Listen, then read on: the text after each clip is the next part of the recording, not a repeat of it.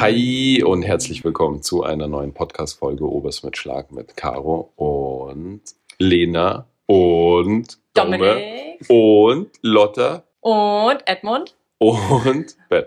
Ja. Hi. Wir Hi. sind vollzählig. Hi. Hallo. Ja, und du hast vorher gerade schon gesagt, es ist ein bisschen wie wenn wir im Kreis sitzen und jetzt gleich Bon rauchen.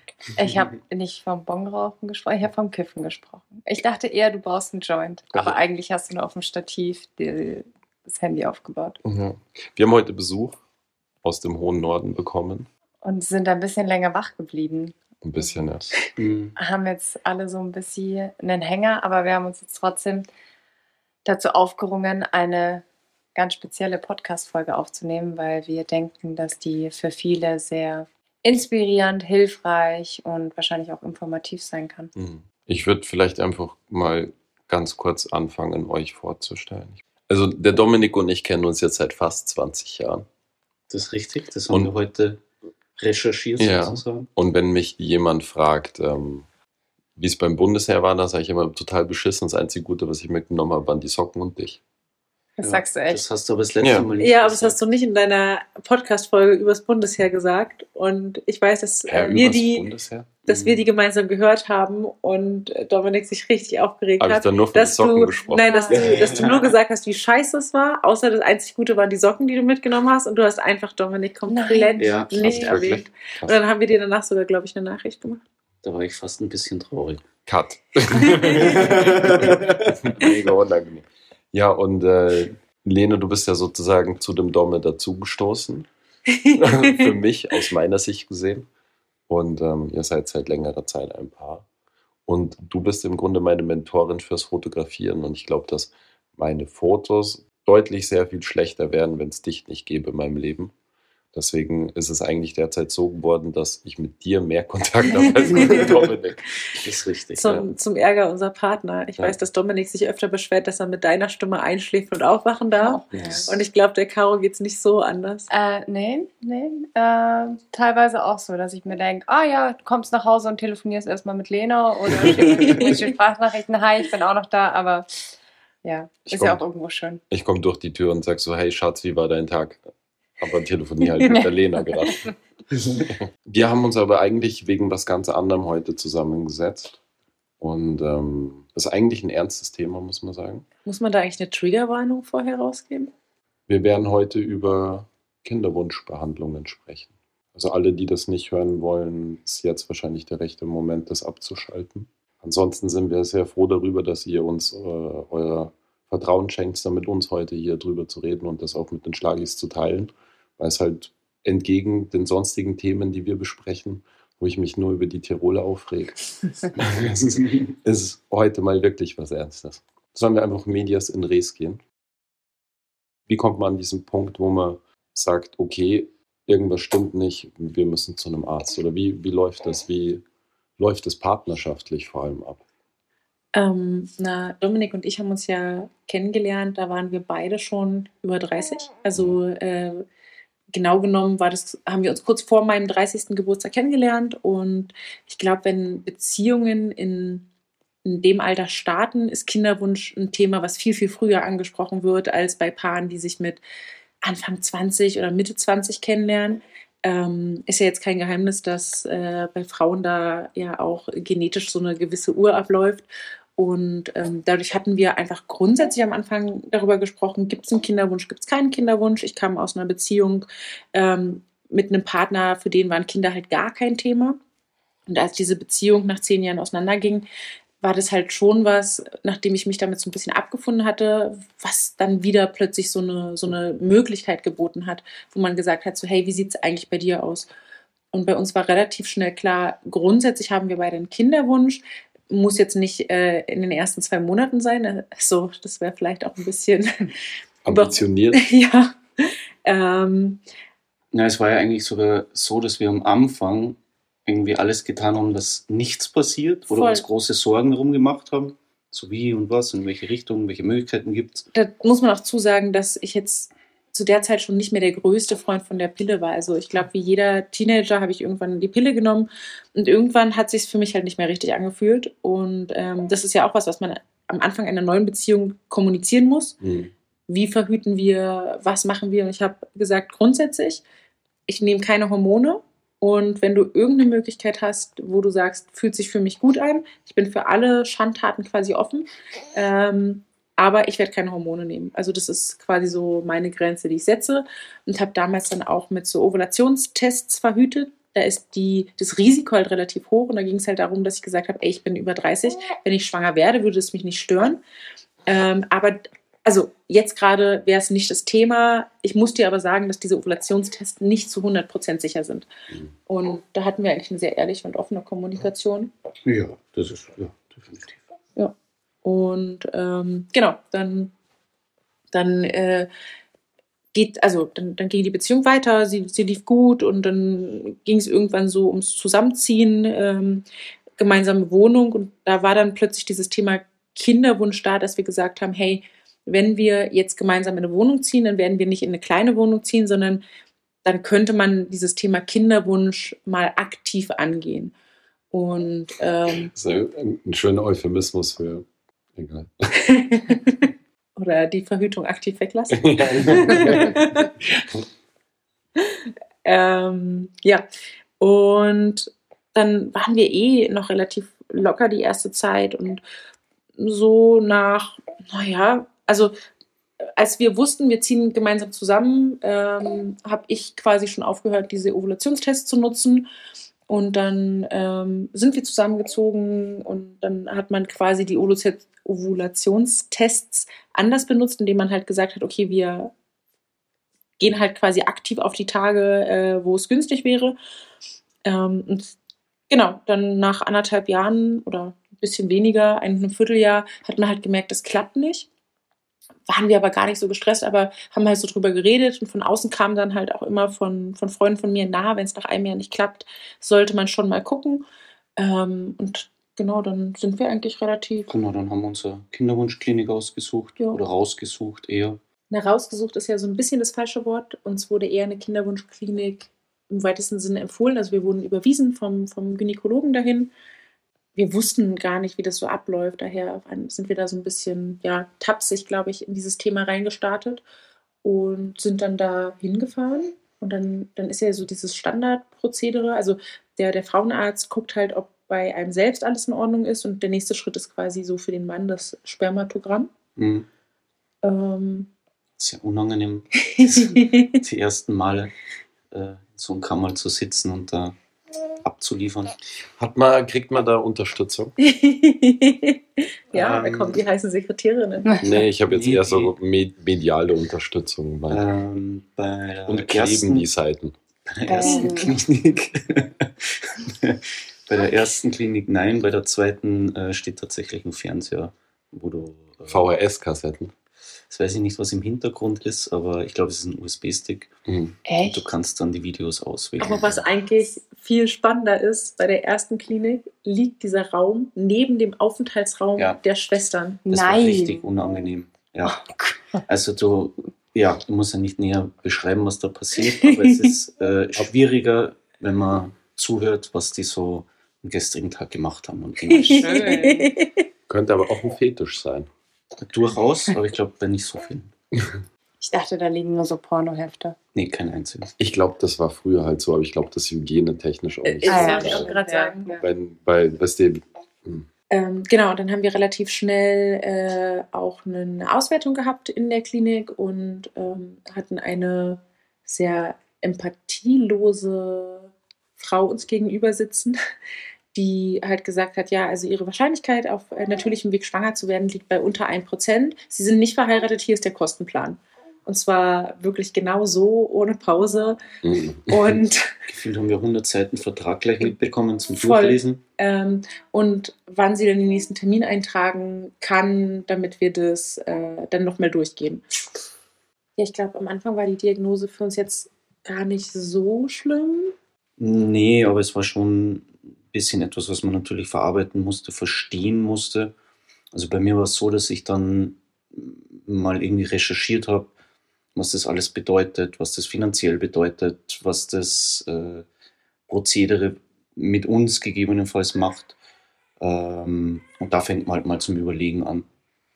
Ich glaube, ich habe mich primär wirklich geärgert, dass jemand, äh, der in so einer Klinik arbeitet, das so unempathisch rüberbringt, weil ich mir dachte, so ja, okay, wir sind da eh relativ cool, aber ich glaube, für andere Leute ist das halt schon erstmal was, was, was, wo man schlucken müsste. Und ähm, ich glaube, dadurch habe ich gar nicht so über den Rest nachgedacht. Ähm, dann hatten wir unser zweites Gespräch in der Klinik. Ähm, und da ist sie, also da war eine andere Ärztin, glaube Mhm. ich, da. Die ist nochmal mit uns die Diagnose durchgegangen.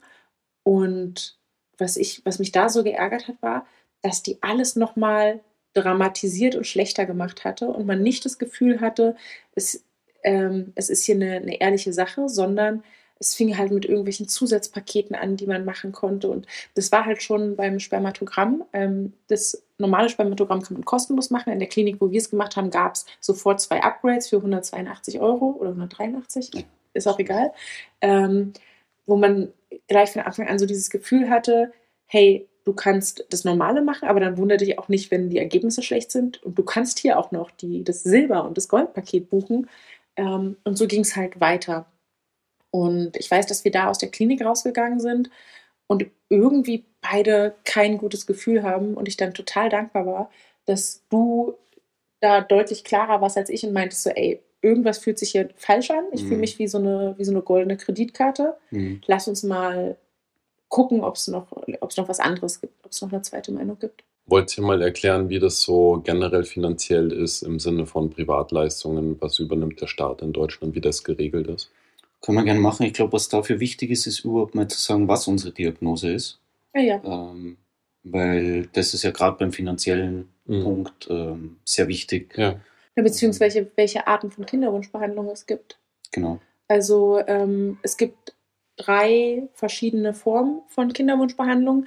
Das eine ist die Insemination, das ist die geringste Form. Das wird oft gemacht bei Frauen, die ähm, Verwachsungen haben oder wo, wo der, der Weg quasi vom Spermium zur Gebärmutter so ein bisschen schief und krumm ist oder ähm, bei, bei Spermien, die sich zwar bewegen, aber die sich zu langsam bewegen und die nicht so energiegeladen sind, wenn es nicht so viele sind.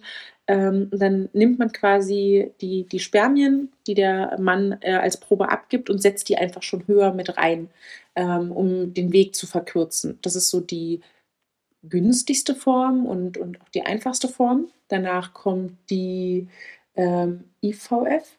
Das ist äh, eine Möglichkeit, da entnimmt man der Frau Eizellen und dem Mann Spermien und man packt beides in ein Reagenzglas. Die müssen sich aber selbst noch miteinander befruchten. Um der Frau Eizellen zu entnehmen, gibt es vorher einen Stimulationszyklus.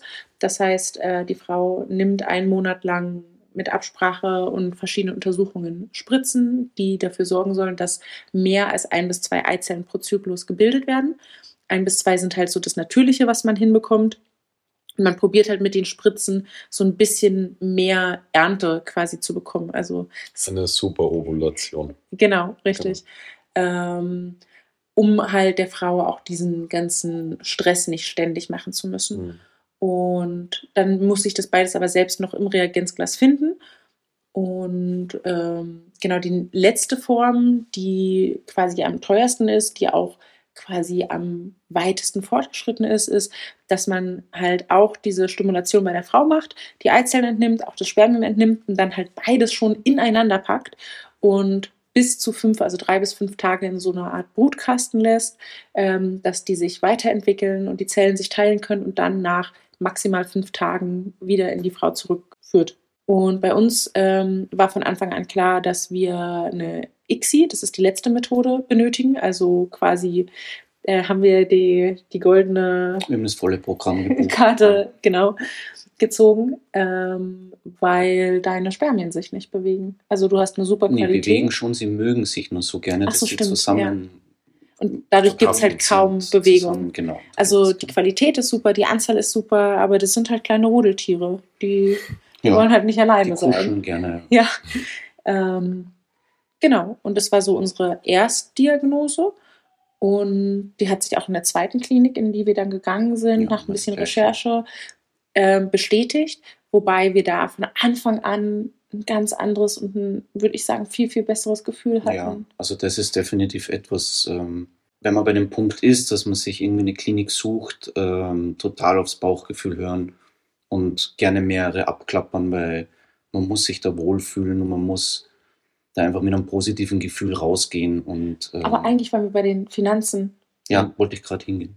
Und man muss ja unter Umständen auch von Anfang an schon bedenken, dass das eine Sache ist, die halt auch länger dauern kann und dass das Ja, nicht nur voll. ein Besuch in der Klinik ist und dass man da unter Umständen nicht nur als Team in gewisser Weise zusammenarbeiten muss mit den Ärzten, sondern auch denen einfach vertrauen muss über das, was passiert, weil so hormonelle Total. so hormonelle Kuren, die man da über Monate zu sich nimmt, das macht was mit deinem Körper und das macht auch was mit deiner Psyche.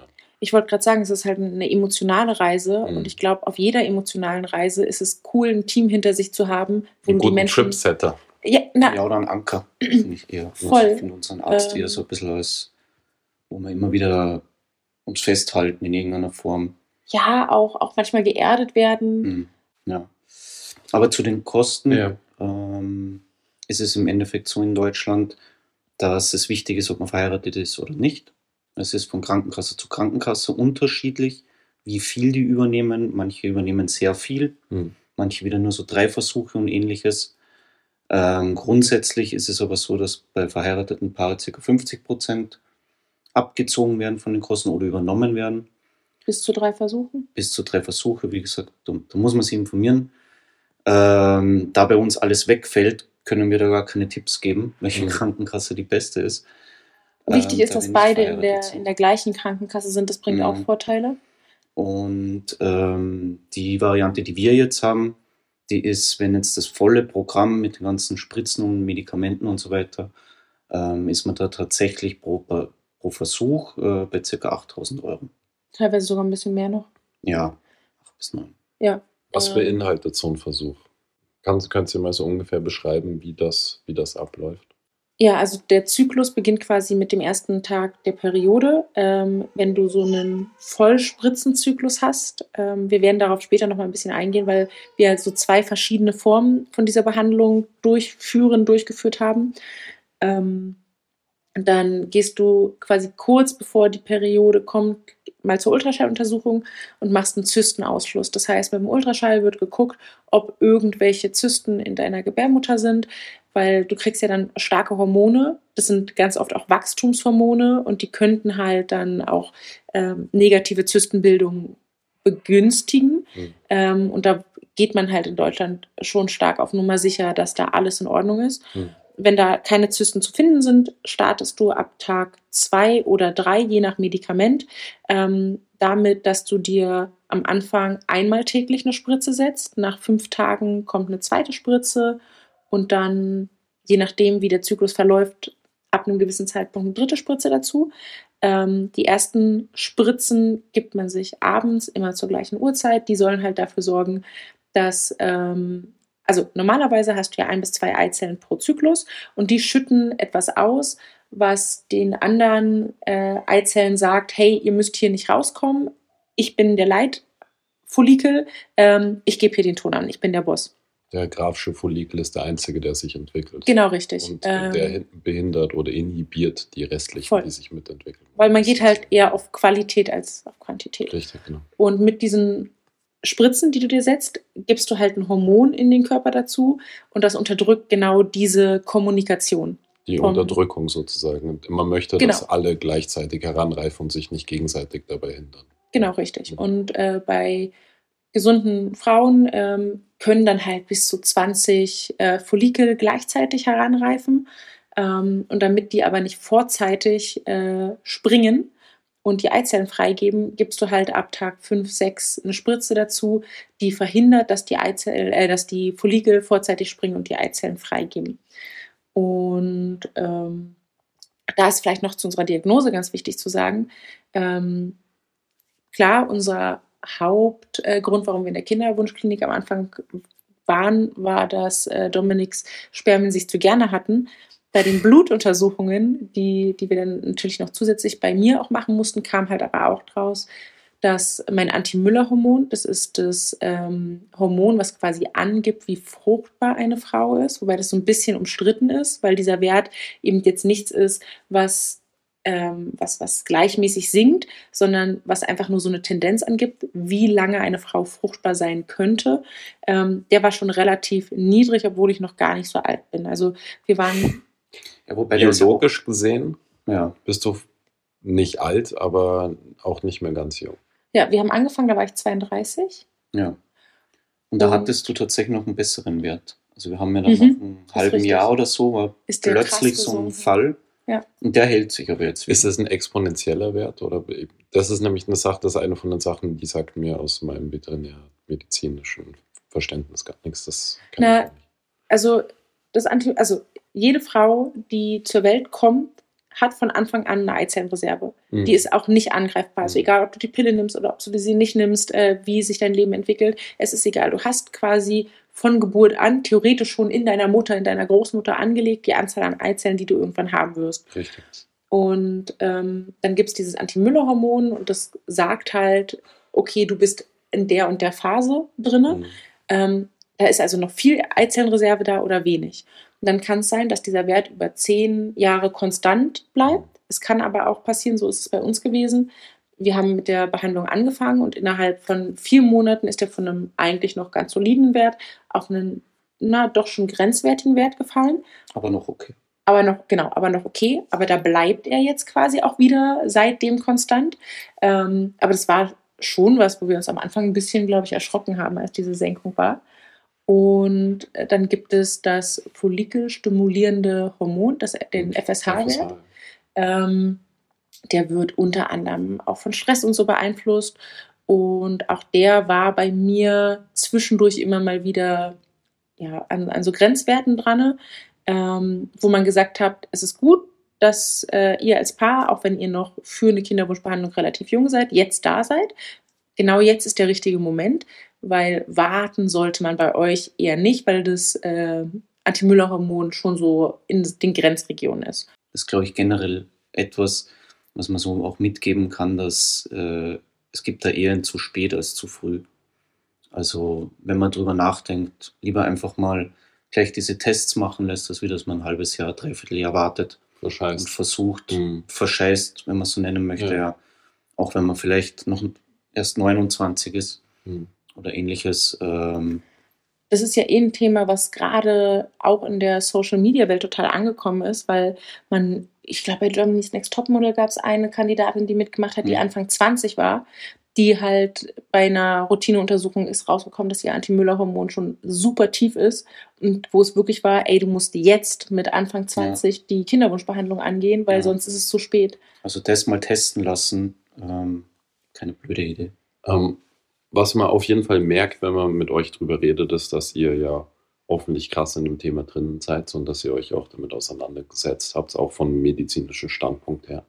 Und dass ihr euch sehr genau mit den ganzen Methoden und mit allem herausgesetzt habt. Was vielleicht für die Schlagis interessant wäre, ist, wie lange ihr das jetzt schon macht. Also wir sind jetzt ziemlich genau bei einem Jahr. Mhm. Ähm, bis jetzt hat mehr. es nicht geklappt. Vielleicht muss man das auch mal an der Stelle sagen. Mhm. Also wir sind noch dabei zu versuchen. Wir haben aufgehört zu zählen. Wir müssten bei ungefähr zehn Versuchen sein, mhm. denke ich. Ähm, für alle, die jetzt mitrechnen, nein, es waren nicht jedes Mal 8000 Euro. Ähm, da wir zwischenzeitlich ein bisschen was anderes ausprobiert haben oder eine Einfach natürliche Zyklen natürliche, abgewartet genau. habt, ohne hormonelle Behandlung. Ganz richtig. So ohne stark hormonelle Behandlung. Also ganz ohne Hormone ja. gehen auch die in Anführungsstrichen natürlichen Xis nicht voll, also ja, aber Daher. du musst nicht so viel Spritzen bezahlen Voll. und so weiter. Also da war es dann deutlich weniger, da waren wir bei ca. 2000 Euro. Ich muss vielleicht auch mal sagen, dass wir relativ, also Lena, du und ich, mhm. relativ viel darüber reden und dass wir, du und ich, auch immer wieder mal darüber reden. Mhm. Ich bin da so ein bisschen mit, mit involviert, ist jetzt übertrieben. Nee, schon, bist du aber schon sehr dabei. Ich meine schon. ja, aber auf einer positiven Weise. aber nur um das auch mal klar zu machen, das ist jetzt die Fragen, die ich euch stelle, sind teilweise haben wir da schon oft drüber geredet oder ja. das ein bisschen angesprochen. Aber was mich total interessieren würde, was wir noch gar nicht angesprochen haben, ist, wenn ihr jetzt euch zurückerinnert an eure erste Behandlung und das Gefühl, das ihr hattet, als ihr zu der ersten Behandlung hingegangen seid und das vergleicht jetzt so mit den letzten Behandlungen. Was hat sich da geändert über dieses Jahr, das passiert ist? Könnt ihr das beschreiben mal? Was macht Also- so, was macht das, was macht so ein Jahr, das mitzumachen mit einem? Oder würde ich, glaube ich, ganz gerne anfangen, weil ich weiß, als wir mit dieser Behandlung gestartet haben, war so ein bisschen eine Angst, die ich hatte. Gar nicht, äh, wird man schwanger oder nicht, sondern wenn das so ein komplizierter Weg ist. Ich, ich hatte halt irgendwie den Gedanken, ich bin Geschwisterkind, ich wollte halt immer mindestens zwei Kinder haben. Und dann dachte ich so, um Gottes Willen, was ist, wenn das nicht klappt? Und dann war aber gleichzeitig so dieses, aber warte mal, künstliche Befruchtung, das heißt ja, die Chance auf Zwillinge ist viel, ist viel höher, voll geil. Mhm. Ähm, das soll jetzt nicht heißen, dass ich das super leicht nehme und denke, Zwillinge easy peasy macht man einfach so. Also mir ist schon bewusst, dass das krasse Herausforderungen sind, das will ich nicht kleinreden. Aber in dem Moment ist es wahrscheinlich auch so ein bisschen diese Naivität, dass du dir denkst so, ja geil, setz dich auf Zwillinge. Und für mich war die erste Behandlung so, dass ich dachte, ja, starten wir. Und Mhm. ähm, mein erst, wir haben damals im November den ersten großen Zyklus gemacht. Oktober, November war das. Mhm. 22. 22. Ja. Ja. Ähm, und ich dachte mir damals so, ja, bis Weihnachten bin ich eh schwanger und zu Hause. Also das war, das war so. Alle haben uns gesagt, ey, ihr seid ja noch so jung in der Klinik. Es waren alle Leute um uns rum viel, viel älter. Und alle Ärzte, alle Schwestern haben dir so das Gefühl gegeben, Du meinst jetzt andere Patienten, die dort Ja, waren? mit ja, Eltern. ja. ja, ähm, haben die so das Gefühl gegeben, ach, bei ihnen ist das ja eh kein Problem. Wir haben zwar diese sich sehr gern habenden Spermien, aber sonst easy. Ähm, und dann ähm, waren die ersten Versuche und es hat nicht geklappt und es hat nicht geklappt. Und man war am Anfang ja doch schon noch relativ leicht mit der Thematik. Und irgendwann ändert sich das, aber da gibt es so einen Kipppunkt.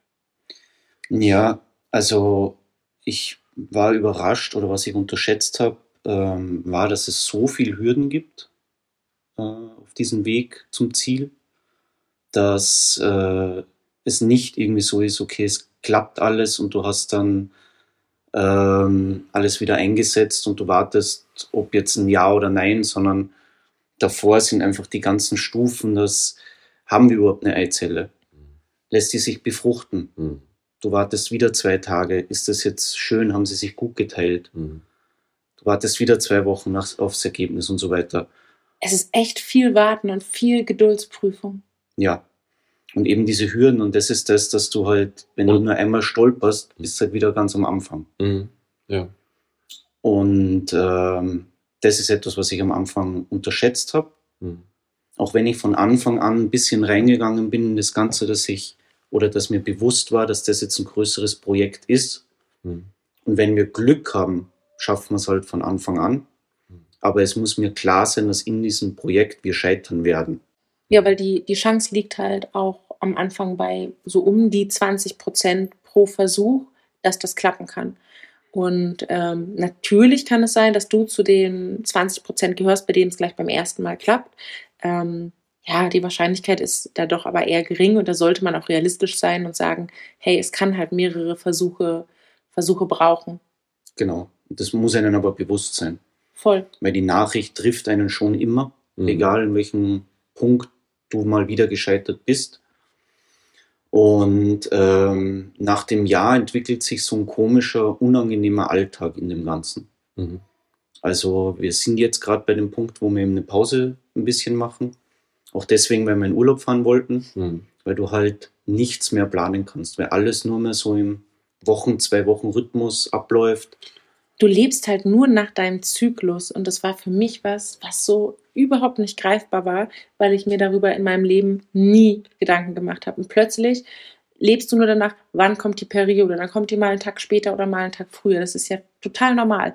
Dann musst du aber ständig zu Arzttermin. Du bist irgendwie alle zwei bis drei Tage beim Arzt. Alle zwei bis drei Tage wird dir Blut abgenommen. Dann kommen ja mit der Zeit auch immer mehr Ärzte dazu, weil man will ja alles tun, um die Chancen zu verbessern. Das heißt, bei mir war es dann, dass ich irgendwann gesagt habe, Osteopathie, Akupunktur. Man greift halt nach Möglichkeiten, um zu sagen, ich will die Grundsituation verbessern. Und dann lebst du nur noch von Arzttermin zu Arzttermin, dein Kalender ist sauvoll, dann bist du beim Arzt, dann heißt es, ah, vielleicht machen wir dann und dann weiter. Dann rufen die dich am Nachmittag an und sagen, nee, wir haben jetzt die Blutergebnisse, wir ändern den ganzen Zeitplan nochmal, alles verschiebt sich wieder. Du kannst halt nichts planen, weil du nie weißt, bin ich zu dem Zeitpunkt in einem aktiven Zyklus drinne, in welcher Phase des Zyklus bin ich. Du kannst es immer so versuchen zu errechnen, aber am Ende lacht, glaube ich, dann äh, das Universum nur und sagt so, haha, du wolltest genau da wegfahren. Nee, also da machen wir jetzt genau den Tag, wo du eine Einsetzung oder eine, eine, eine Entnahme hast oder ja. irgendwas ja. anderes. Also ein ständiges, nicht geplantes, abrufbares Sein, das sich sozusagen von das auch immer mit einer gewissen Hoffnung ja auch verbunden ist. Oder? Ja, voll. Du willst ja auch keine Chance auslassen. Also du Eben, willst dir ja. am Ende nicht sagen, boah, hätte ich den Versuch mal wahrgenommen, der wäre es dann gewesen. Mhm. Ja. Und dann zusätzlich halt irgendwo dann auch noch der Stress. Jetzt gerade ein bisschen so für dich halt auch so dieses ruhig bleiben, immer jetzt immer wieder in einer Phase, wo man sich nicht aufregen sollte, mhm. wo der Stress minimiert werden sollte und Ihr habt gestern angesprochen, so dieses, dein Versuch scheitert und du musst aber trotzdem funktionieren. Du bist selbstständig, Lena. Mhm. Dominik arbeitet in einem großen Hotel. Hotel das ist nicht so eine Sache mit, ich habe Corona, ich bin die nächsten zwei Wochen nicht da oder mein Papa ist gestorben, ich nehme frei, sondern Versuch ist gescheitert, morgen muss ich wieder in die Arbeit oder am Nachmittag muss ich noch irgendwo hin und irgendwas machen. Das man ist, ist gerade in der Arbeit und bekommt die Info. Mhm. Ist das eine Sache, mit der man lernt, besser umzugehen? Wird es schlimmer mit jedem neuen Versuch? Wie's? Ich glaube, das ist was super Individuelles äh, und von Mensch zu Mensch komplett unabhängig. Es gibt super viele Studien dazu, dass so eine Kinderwunschbehandlung ähnlich ist wie der Verlust von einem geliebten Menschen. Also dass dieser ganze Prozess wirklich... Das Scheitern sozusagen, mhm. das Scheitern des Versuchs meinst du? Genau, richtig. Ja. Und auch die psychische Belastung und so, die ist halt, die ist halt schon enorm. Und ich finde, die, die darf und sollte man nicht kleinreden. Mhm.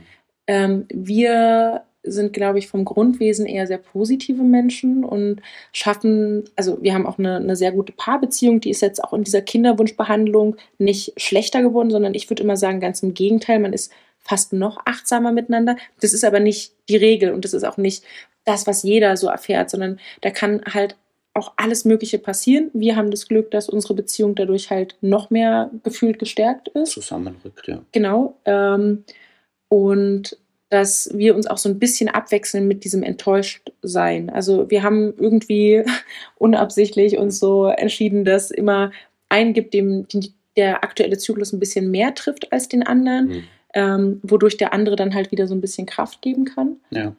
Ähm, ich habe aber auch so ein bisschen das Gefühl, dass wir relativ schnell auch wieder die Hoffnung im nächsten Zyklus hervorholen und halt irgendwie versuchen, das, das abzuhaken, so gut es geht. Mhm. Und dann sagen, okay, jetzt konzentrieren wir uns aufs, aufs nächste Mal. Mhm. Aber auch das ist, ist eine komplette Typsache, es ob ist, man das kann. Ich denke, ich hoffe, ich gehe jetzt mal davon aus, dass den Leuten, die zuhören, klar ist, dass das, worüber wir hier reden, eure individuelle Erfahrung ist und dass ja. das absolut nicht für irgendjemand anders gültig ist, sondern das kann vielleicht für jemand anderen gültig sein unter ja. Umständen, aber wenn man ehrlich ist, ist das eure Achterbahnfahrt sozusagen und ich sitze irgendwie mit dem Auto, keine Ahnung warum. keine Ahnung. Hat sich irgendwie An der so Tanke auch gelesen. Ja, ist halt echt so. Ich bin halt irgendwie hast, mit eingestiegen. Du hast Interesse gezeigt. Ja, ich glaube, dass du das ist eh auch eine Sache, die ich ansprechen wollte. Wie ist das so, das zu kommunizieren mit Leuten? Bei Interesse zeigen tun ja, glaube ich, ganz viele und das sind, beschreibt mal, wie so euer Umfeld auf das reagiert oder wie, ich sage auch gleich noch eine Frage dazu. Wie wäre es denn für euch passend? Was ist denn das, was euch persönlich hilft oder was ihr erwartet von eurem Gegenüber in was für einer Situation, jetzt als Außenstehender? Ähm, oder was geht euch richtig auf den Sack? So, jetzt waren jetzt mehrere Fragen. Ja, ich weiß, es sind viele Fragen, aber ich möchte nichts vergessen. Fangen wir am Anfang an. Ich fange mal am Anfang an, genau. Also grundsätzlich ähm, ist es so, dass das Interesse, du, du merkst sehr schnell, ob die Leute wirklich Interesse dran haben oder mhm. nicht. Ob das jetzt nur so ein, oh, okay, tut mir ja leid, ähm, sagt Bescheid, wie der nächste Befund ist oder ähnliches, ähm, das spürt man sehr schnell. Generell ist es aber so, dass wir eigentlich sehr, sehr positive äh, Erfahrungen machen, dadurch, dass wir darüber sprechen, weil sehr, sehr vielen Menschen Leute kennen, selbst davon betroffen sind und selber wieder ihre Geschichte erzählen können. Mhm. Und uns, würde ich sagen, hilft es schon sehr, weil die meisten dann doch so sind, dass äh, es funktioniert hat, dass es geklappt hat. Mhm. Jetzt auch nicht immer beim ersten Mal, aber dass äh, ein Erfolg da war. Ich fand es eher krass, äh, wie viele Leute dir plötzlich erzählen, ja, hatte ich auch. Ja. Ja, ich habe eine Freundin, bei der ist es so.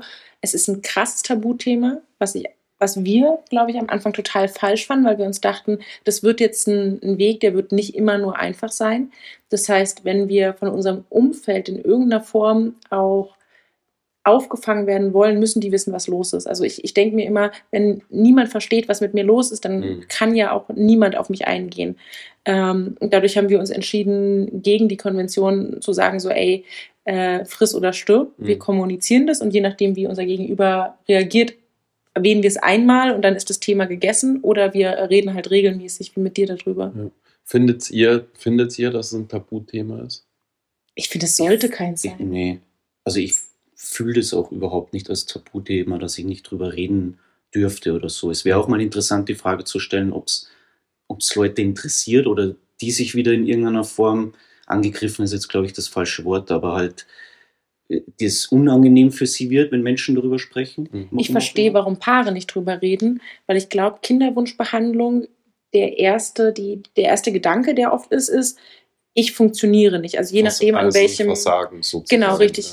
An, an welchem Partner das jetzt liegt. Und wir haben ja immer die, den Wunsch, uns im Besten darzustellen. Und Mhm. so dieses Fortpflanzung, was ja irgendwie sowas, so wirklich so, so eine Grundsache ist. Existen existenziell. Existenzielles, Ja. ja. Ähm, und da drin, in Anführungsstrichen, versagst du. Mhm. Ähm, und man hat ja auch immer das Gefühl, die ganze Welt Klar. ist schwanger. Und du wirst als Frau ja Vor allem tatsächlich. jetzt in der Altersphase Ja. halt. So ist es ja. Aber- Das, ich, ich muss gerade, ich, ich kann mich erinnern, wir haben uns ja letztes Jahr irgendwie getroffen, dieses Jahr. Ich kann mich nicht mehr erinnern. äh, letztes Jahr. Und die Caro war gerade wieder schwanger. das war dieses Jahr. War das nicht eh Wien? Nee, es war in Kleinal, Okay. oder? Ich hatte das dringende Bedürfnis, euch die Möglichkeit davor zu geben, dass, wenn das für euch irgendwie unangenehm ist, dass die Caro halt mit dem zweiten Kind sozusagen schwanger ist, dass ihr die Möglichkeit habt, abzuspringen und nicht irgendwie für vier Tage Ja, aber das ist etwas, festhängt. also wir freuen uns ja da eher darüber. äh, Und es ist jetzt nicht, äh, dass jetzt da so der Neid hervorkommt oder ähnliches, dass man. Du kannst gern haben uns- und lernen. Äh, Nee, oder dass uns das jetzt so wahnsinnig trifft. Ähm, weil wir haben unsere Geschichte und das Mhm. ist eure Geschichte und wir sind gern Teil von dieser Geschichte oder lesen sie oder bekommen sie mit, wie auch immer, und freuen uns da im Endeffekt mit euch. Aber und das ist eine lustige Reaktion, weil wir über Reaktionen von unserem Umfeld gesprochen voll. haben, dass du hattest quasi super die, den Struggle, uns zu sagen, ey, ihr seid ein zweites Mal schwanger. Ähm, ich habe ja viele Hochzeitspaare, die ich begleite. Ähm, mit manchen habe ich auch über dieses Thema geredet, weil man ja teilweise auch dann doch ein bisschen enger mit denen ist, die dann auch Lena, ich muss dir noch was sagen und so tun, als wäre das halt jetzt so eine Krebserkrankung und die sagen, Mhm. Wir sind schwanger. Ja, ich wollte, ich, es war überhaupt kein Struggle. Ich wollte euch nur einfach die Möglichkeit geben, sozusagen, Mhm. für den Fall, dass es für euch ein Ja. Problem wäre. Verstehe. Für mich ist es kein Struggle gewesen. Ich meine, ich kann das auch. aber Unsere Geschichte ist ja ähnlich auf eine andere Art und Weise. Ich habe es im Podcast mal ein bisschen Mhm. angesprochen. Aber bei uns ist ja sozusagen so, in meinem Leben gab es den Moment, als ein Arzt zu mir gesagt hat, wenn Sie irgendwann Kinder wollen, dann wäre es jetzt sinnvoll, was auf die Seite zu legen, Mhm. Weil ich kann Ihnen nicht versprechen, dass das später nochmal funktioniert. So. Ja. Das war halt die, und das, was du vorher erzählt hast mit, äh, wenn man in dem Alter ist, spricht man halt erstmal bald mal diesen Kinderwunsch an. Das war auch eine Geschichte, die mit der Caro halt ganz früh angesprochen wurde, wo ich gemeint habe, du, ich sag's dir ganz ehrlich, ich weiß nicht, ob das bei mir funktioniert. Ich hatte eine Situation, in der wurde mir das angeboten und meine Entscheidung war, wenn es klappt, klappt's und wenn es nicht klappt, klappt's nicht, dann muss ich damit leben. Und ähm, ja, es, es kam halt dann jetzt anders, aber deswegen ist das für uns ähm, umso mehr halt so ein krasses Wunder und so eine krasse Überraschung, dass das halt geklappt hat und jetzt Und halt sogar zweimal. geklappt hat. Ja. ähm, von daher haben wir ein bisschen ähnlichen Weg, aber eine andere, aber irgendwie halt dann doch einen ganz anderen. Ja, Deswegen eigentlich bin ich da genauso vielleicht- gegensätzlich. Ja, deswegen, Also, ja, voll. Deswegen bin ich da auch irgendwie vielleicht nochmal sensibler. und Ja, für die The Thematik. ja das, das Lustige ist, dass man sich ja eigentlich klar machen muss, ein Kind in die Welt zu setzen, ist ein fucking Wunder. Und ich finde, das darf man nicht kleinreden. Die Chance von zwei super fruchtbaren, also nehmen wir die zwei fruchtbarsten Menschen der Welt und die sind meinetwegen 24-7 nur dabei, zu versuchen, sich fortzupflanzen. Die Chance, dass das klappt, liegt bei 20 Prozent. Selbst bei den fruchtbarsten Menschen der Welt. Ähm, so war damals die Aussage unseres Arztes äh, uns gegenüber. Und wenn du, also wenn du dir dann überlegst, dass wenn du so ein junges Mädchen bist und so in die Pubertät kommst und du überall gesagt bekommst, Alter, du musst nur jemanden zu lange angucken, du bist sofort schwanger, wehe, du vergisst ein einziges Mal die Verhütung und wie wahnsinnig verrückt man sich auch mit diesem Thema macht. Mhm. Ähm, dann ist das halt, wenn du dann in dieses Alter kommst, wo du denkst, ach ja, jetzt könnten Kinder passen, du probierst es und merkst, upala, so einfach ist es nicht. Das ist, das ist halt so, so merkwürdig. Mhm was wäre eure Traumreaktion, die Leute euch gegenüberbringen? was ist das? Ich frage das deswegen, weil für die Leute, die hier zuhören und die unter Umständen halt so jemanden in ihrem Freundeskreis haben, auch wenn wir schon gesagt haben, es ist ein rein individuelles Ding, aber vielleicht hilft es trotzdem aus dem ja. Mund von jemand Betroffenem mal zu hören, was sind so Sachen, die man gar nicht hören möchte und was sind Sachen, wo man muss ich jetzt ein bisschen anders beantworten, ja. die Frage, ja. weil das wollte ich eigentlich eh auch noch sagen, was bei uns war, wir hatten dann meinen Geburtstag im Februar, ähm, wo einige Freunde von mir immer zusammenkommen, wo du ja auch immer wieder dabei bist. Wenn ich nicht krank bin oder krank bist, ja. übel kotze. Und da waren wir gerade in der Phase, ähm, dass wir wieder mal gewartet haben, ob es geklappt hat oder nicht. Mhm. Wir haben dann eineinhalb Wochen später, glaube ich, äh, Bescheid bekommen. Und das war tatsächlich äh, etwas unangenehm, weil halt jeder, der dort war, wusste genau das Datum. Mhm. Und irgendwie jeden dann war dann schon Interesse da. Die Leute mhm. haben geschrieben, haben gesagt, irgendwie Daumen gehalten. Und das war etwas Schwieriges, dann jedem zu sagen, hey, es hat nicht geklappt. Mhm. Ja. Ähm, das war tatsächlich ein sehr schnelles Learning, dass wir dann die, die genauen Zeiten eigentlich nicht mehr durchgegeben haben. Mhm. Ähm, außer es ist jemand so, so nah dabei wie, wie ihr zwei. Hm. Ja, aber auch gar nicht, ähm. weil, weil das nur das war, dass jeder das Datum kannte, sondern weil man das Gefühl hat, die Leute sind noch viel enttäuschter als du selbst und die nehmen dir selbst den Raum für deine Gefühle weg, weil, ja, keine Ahnung. Man muss dann plötzlich selber stark sein in einer Situation, wo man ja eigentlich schwach, schwach sein ja. oder ist. Ja, oder manchmal ist es ja auch, also je nach Zyklus ist es, habe ich ja schon gesagt, ist das super unterschiedlich. Manche treffen dich halt härter und manche nicht so hart. Mhm. Und wenn aber so viel Mitleid von anderen Menschen kommt und die diesen Schmerz so aktiv empfinden, ist es halt manchmal total schwer, weil es kann ja sein, dass du in dem Moment sagst, so ja, okay, ist schade, aber ist jetzt auch nicht das Schlimmste von der Welt, weil so eine Zyklen gibt es halt manchmal auch, wo du ja. einfach von Anfang an irgendwie der Wurm drin war und wo du dachtest, so, ja, okay, äh, hat jetzt nicht geklappt, wundert mich nicht, ist aber jetzt auch, machen wir einfach mit dem nächsten weiter, weil wir sind ja eher so diese Stehaufmännchen.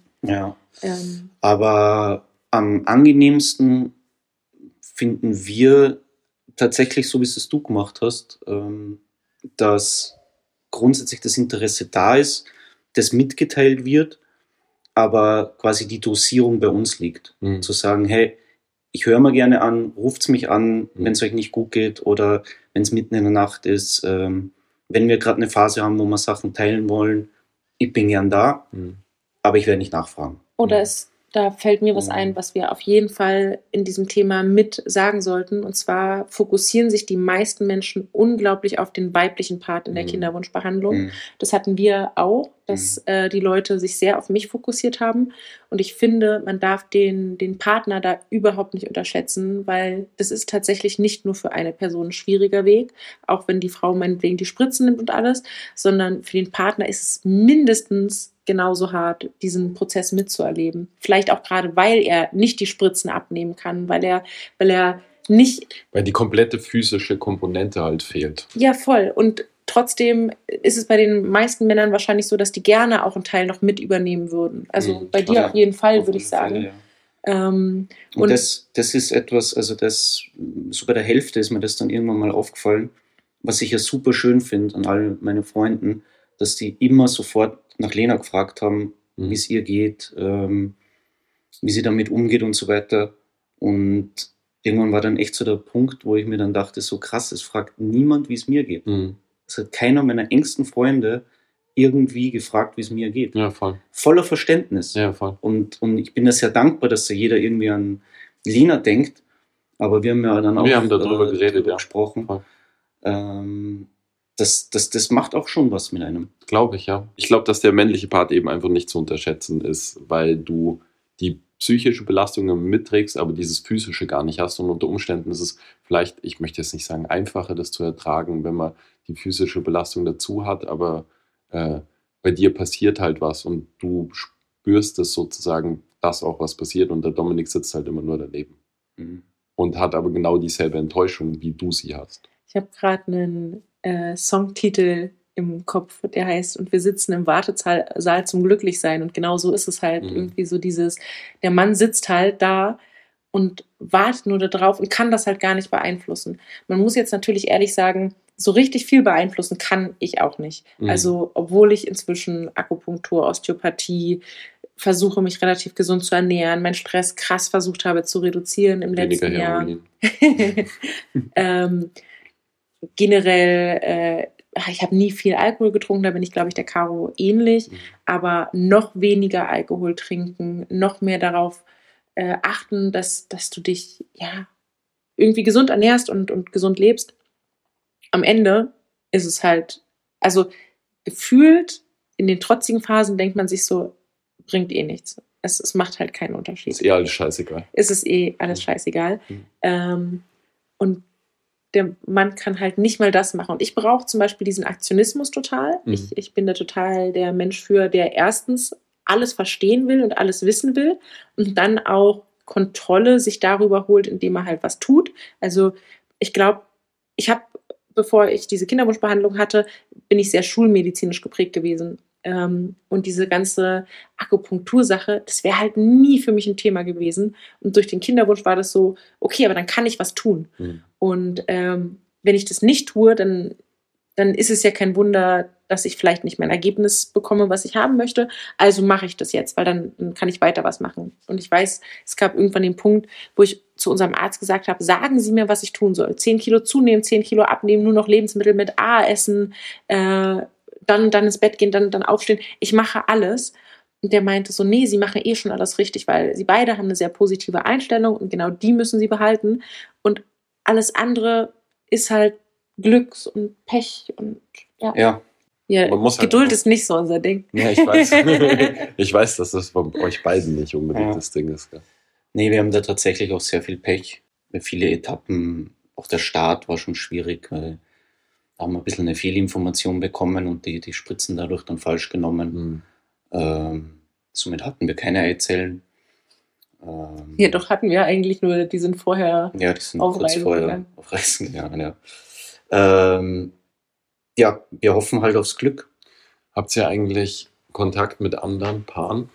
Jein, also wir sind jetzt nicht in irgendwelchen Foren unterwegs oder suchen uns aktiv Menschen, die in der Kinderwunschbehandlung sind, aber wir haben ja vorhin schon gesagt, dass äh, wir sehr offen mit diesem Thema umgehen und umgegangen sind. Mhm. Ich glaube, die Offenheit hat sich so ein bisschen zurückgefahren. Ähm, Dosierter. Und äh, also es ist kein Tabuthema, Nö. aber es ist nicht mehr, nicht mehr ganz so das, was du so schnell Es ist so Hallo, bisschen- übrigens, mein Name ist. ich bin in einer Kinderwunschbehandlung. Wenn wenn mich wer fragt, dann, dann rede ich gerne drüber, tatsächlich. Aber jetzt irgendwie schnell das auf den Tisch legen, das ist jetzt nicht der Fall. Aber ich fand es halt total spannend, weil ich ja auch in, in meiner Arbeit als Fotografin ganz viel mit Familien zusammenkomme. Und äh, letztens hatte ich ein Familienshooting und da war Zwillinge dabei. Und Zwillinge sind so eine Genetiksache, dass das oft über einen Elternteil bzw. Großelternteil kommt. Und ich meinte so, ja, aus welcher Richtung kommt es denn? Und die haben so ein bisschen rumgedruckst und dann meinten die so, naja, wir haben ein bisschen Hilfe gehabt. Und dann meinte ich so, ah ja, ich bin auch in der Kinderwunschbehandlung. Und dadurch kommt man dann doch plötzlich äh, so super tief mit diesen Leuten in, in Verbindung, Hm. weil man, man teilt etwas. Und ähm, mein Onkel hat vor Ewigkeiten äh, eine Kinderwunschbehandlung angefangen und nicht zu Ende gebracht. Auch dieses Thema wusste ich vorher so nicht, sondern nur dadurch, dass ich oder wir so offen kommuniziert haben, kam das dann. Und wir kennen, glaube ich, in unserem Freundes- und Bekanntenkreis mehrere Paare, die von Schwierigkeiten einfach betroffen sind. Also man darf Mhm. das nicht unterschätzen. Ich glaube, jedes sechste Paar in Deutschland ist ungewollt kinderlos. Ähm, Und ja, bei, bei manchen dauert es halt einfach ein bisschen länger. Manche haben halt alterstechnisch schon so ein paar Probleme. Ähm, und jetzt, wo wir in, dem, in der gleichen Bubble quasi drinne sind, wird das halt immer mal wieder auch bei anderen zum Thema. Ja, also eigentlich das Positive aus dem Ganzen ist, dass man mit Freunden, mit Menschen näher zusammenrückt durch dieses Thema. Und dass die Leute dankbar sind, dass man dieses Thema ja. ohne, ohne Scham anspricht. Das ist so ein bisschen das Gefühl, was ich teilt. Ja, ja, das stimmt. Das ist auch vielleicht irgendwie schön für die, oder ist vielleicht auch nochmal ein anderes Maß an Dankbarkeit für die Leute, äh, die halt einfach einen Kinderwunsch sich erfüllen konnten. Dass sie halt vielleicht auch da ein bisschen dankbarer sind. Ich meine, wir sind sowieso sehr dankbar weil wir damit auch gar nicht gerechnet haben. Du bist übrigens gerade wieder zurückgekommen. Man muss sagen, du hast. ich muss mir dann die Podcast-Folge anhören. Ich war am Start dabei und dann. Ähm, kurz weggenickt. musste ich mit der Lotta mal kurz in ein Nebenzimmer gehen. Sonst wäre die Aufnahme nicht möglich gewesen. Aber ich bin mir ganz sicher, dass sie bestimmt ziemlich cool geworden ist. Wollt ihr noch was ansprechen? So eine Thematik, die wir jetzt noch gar nicht gesagt haben. Ja, uns haben ganz viele Leute immer wieder oder fragen uns auch bis heute wieder, warum heiratet ihr nicht? Wir haben ja ganz am Anfang über diesen ganzen finanziellen Punkt gesprochen und mhm. darüber, dass das für verheiratete Paare Unterstützung gibt in Deutschland, für Unverheiratete nicht. Ähm, da wir gerade hier in Österreich sitzen, in Österreich ist es nochmal anders. Die Stadt Wien zum Beispiel ist wie in vielen Dingen super fortschrittlich. Paare, die da gemeldet sind, die müssen nicht mehr verheiratet sein, kriegen unglaublich viel Unterstützung. Mhm. Die haben da wirklich Fonds für eingerichtet. Ähm, in Deutschland ist es ein bisschen anders. Und zwar kriegen nur heterosexuelle verheiratete Paare Unterstützung. Gott sei Dank CDU, jawohl. ähm, und ich muss gestehen, dass als wir uns mit diesem Thema auseinandergesetzt haben, mich das super geärgert hat. Mhm. Und ich bin dann manchmal vielleicht auch ein bisschen blöd und bin so ein aus Prinzip Mensch und dachte mir so, aus Prinzip nicht. Also ich werde nicht heiraten, damit man mir ein paar Euro zu einer Behandlung dazu gibt, wenn das kein gleichberechtigtes Recht für alle ist. Also mhm. erstens, wenn man richtig gut. Da sind man, wir ziemlich ähnlich, wenn es um solche Sachen geht. Ja, voll. Geht. Ja, du bist genauso doof wie ich. Und dann dachte ich mir so, was bindet zwei Menschen mehr aneinander, mhm. als ein Kind miteinander zu bekommen? Ein Ehering.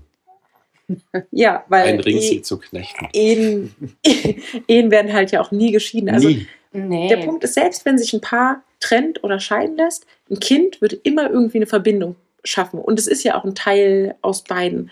Ähm, und dann dachte ich mir so, ey, das ist so dumm, das ist schon wieder so eine dumme Regel. Darauf habe ich einfach null Bock.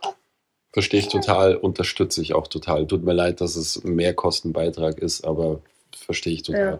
Vielleicht mal Philipp Amthor schreiben. Ein kleinen Briefchen. Der ist auf deiner Hate-Liste, glaube ich, ganz ich, weit oben. Ist er, ganz weit oben. Aber glaubst du, dass den Kinderwunsch betrifft? Keine Ahnung. Ich weiß. Ja, aber vielleicht, vielleicht dann als alleinerziehender Vater. Vielleicht, vielleicht, vielleicht sollten wir wirklich mal schreiben. Vielleicht ist er sogar bei uns im Boot, wer weiß. Vielleicht unterschätze ich ihn auch menschlich. Ich habe so immer dieses Finanzielle, dass ich das gerade in Deutschland einfach richtig, richtig heftig finde, dass automatisch das nur gewissen Menschen irgendwie äh, äh, finanziell starken halt. Sozusagen. Ja, ja. ich, ich zähle mich jetzt sehr ungern als finanziell stark, aber es ist halt wahnsinnig schade, dass, es, dass so viele Menschen das eigentlich nicht machen können, mhm. weil sie es finanziell nicht stemmen können. Und es ist ja nicht nur das Finanzielle. Wir sind ja aus mehrerer, aus, aus verschiedener Sicht privilegiert. Ich bin selbstständig, das heißt, ich kann meine Termine mehr oder weniger schon so legen, wie ich das möchte. Mhm. Das wäre halt für jemanden, der normal arbeiten geht, nicht möglich. Ich kann meinen Stress natürlich auch anders reduzieren, indem ich einfach ja dann äh, weniger arbeite. Das, das kann jemand, der einen normalen Job hat, vielleicht gar nicht so machen. Und ähm, ja, ich habe gerade meine Steuererklärung gemacht. Ich finde, man kann ja in dem Podcast auch offen drüber reden. Ähm, wir haben halt einfach fast 27.000 Euro für die Kinderwunschbehandlung dieses Jahr hingelegt. Dominik will das immer gar nicht hören. Ähm, das ist für ihn halt immer. Und unterm Strich sind die alle im Klo gelandet. Also das ist, das ist erstens verdammt viel Geld. Das ist richtig viel Geld für kein Ergebnis. Für kein Ergebnis. Und du hast halt auch nichts vorgebaut sozusagen. Nee. Das ist halt das Verrückte an der Und es ist so viel Zeit mhm. und es ist ja dann eh halt auch noch das, was du als Mensch da rein investierst mhm. und mit dem du da quasi auch langfristig dann zurechtkommen musst.